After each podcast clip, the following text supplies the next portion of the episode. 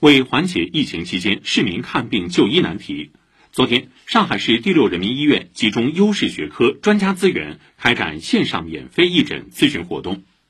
本次活动由中国工程院院士贾伟平教授、党委书记陈方教授、院长殷善开教授领衔，